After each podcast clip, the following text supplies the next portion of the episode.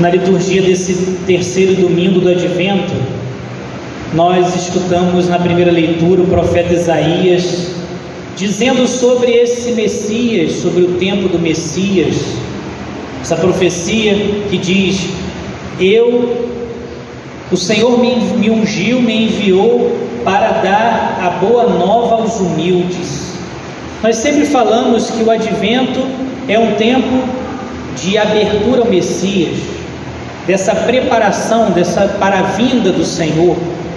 É um tempo também de conversão dessa abertura para a vinda do Senhor que chega para nos salvar. E nessa profecia de Isaías, o profeta diz, em nome de Deus, que o Messias, que o Salvador, que nós sabemos, Jesus Cristo, ele vem, essa boa nova, essa boa notícia, vem para os humildes. São Paulo, em um trecho de suas cartas, diz: Deus resiste aos soberbos, ele dá sua graça aos humildes. Se nós estamos nesse tempo de preparação para a vinda do Senhor, e esse isso deve ser o caminho de nossa vida, essa abertura a Cristo, já sabemos o caminho. O caminho é a busca da humildade. Um coração humilde é um coração que se abre a Deus. Lembre dos diálogos de Jesus com os fariseus. Os fariseus eram pessoas de muito conhecimento, mas eles não tinham humildade. Por isso eles não acolhiam a palavra de Jesus. Jesus fazia milagres na frente deles e eles continuavam com o coração fechado, porque essa boa nova, a notícia, o Salvador vem para os humildes, vem para aqueles que sabem ouvir, aqueles que não se apegam às suas próprias estruturas, mas se abrem, se abrem ao Senhor, se abrem à Sua palavra que modela. Os humildes são aqueles que olham para a sua vida e querem conformá-la com a palavra de Deus, com a vontade de Deus. Essa é a humildade. A humildade que faz com que o coração se modele ao Senhor. Agora, o coração que não é humilde, o coração como dos fariseus, um coração duro, de pedra, que não escuta Deus, Agora também passando para a segunda leitura, São Paulo fala da alegria. Também esse domingo dentro do advento chamado Domingo da Alegria. Nós sabemos que quando o coração acolhe Jesus, quando o coração se deixa conformar com a palavra de Deus, confessa seus pecados, se arrepende, busca lutar para fazer da sua vida uma vida impregnada do Evangelho, e isso, a consequência disso é a alegria.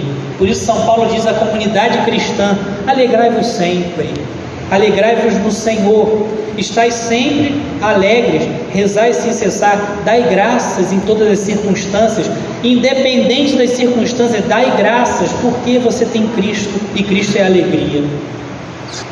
Sabemos disso, que esse, desse tempo de preparação, desse tempo de conversão, dessa abertura que devemos ter no coração, mas hoje o Evangelho dessa missa nos faz pensar num outro ponto do advento, com a figura de João Batista.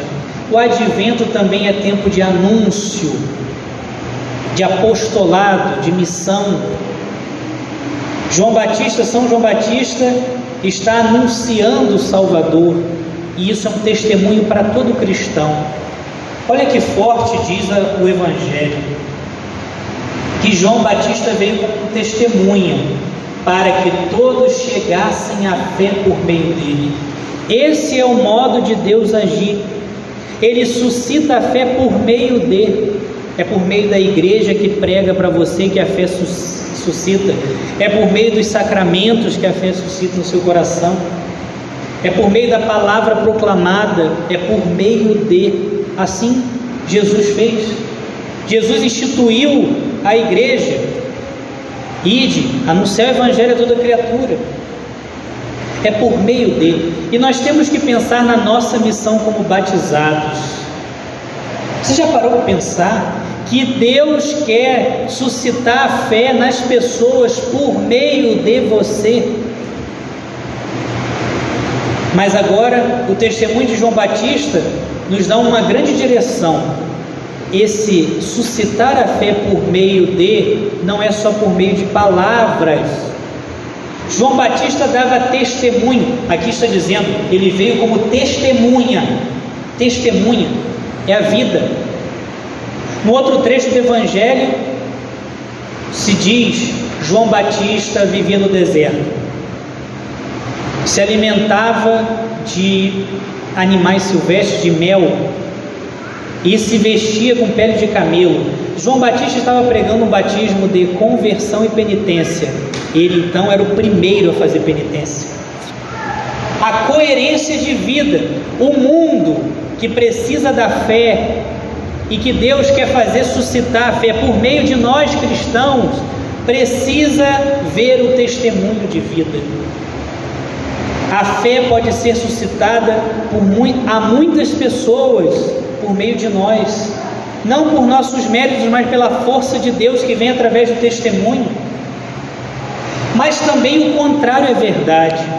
Quantas vezes podemos apagar a fé nas pessoas? quando não damos testemunho.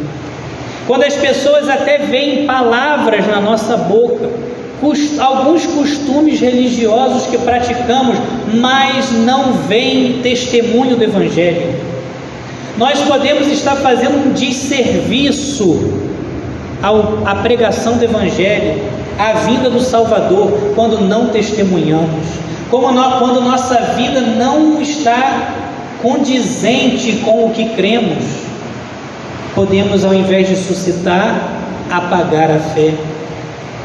Quando não temos, quando não damos testemunho de perdão, quando não damos testemunho de unidade, quando não temos temperança no, no nosso dia a dia, temos que ser cristão em qualquer lugar.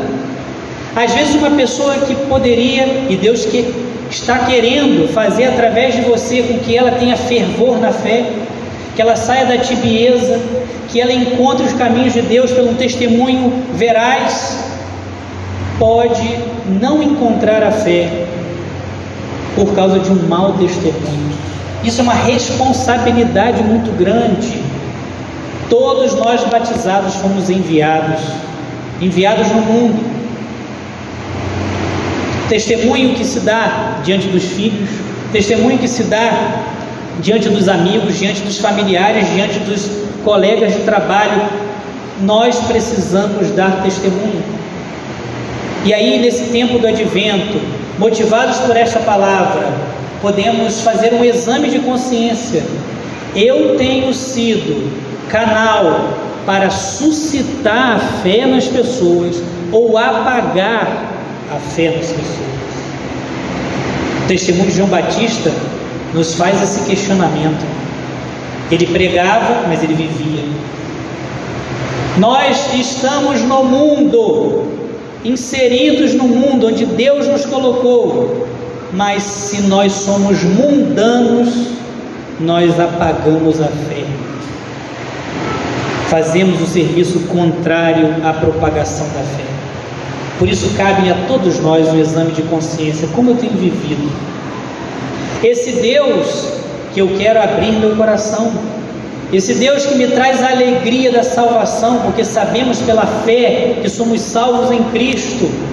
Esse Deus que eu preciso comunicar, espera de mim um testemunho, testemunho no mundo. Acendemos a luz dentro de nós, nos abrindo ao fogo de Deus e esse fogo deve se alastrar através da nossa vida, que deve ser também uma pregação do Evangelho. Antes de João Batista falar, ele já vivia.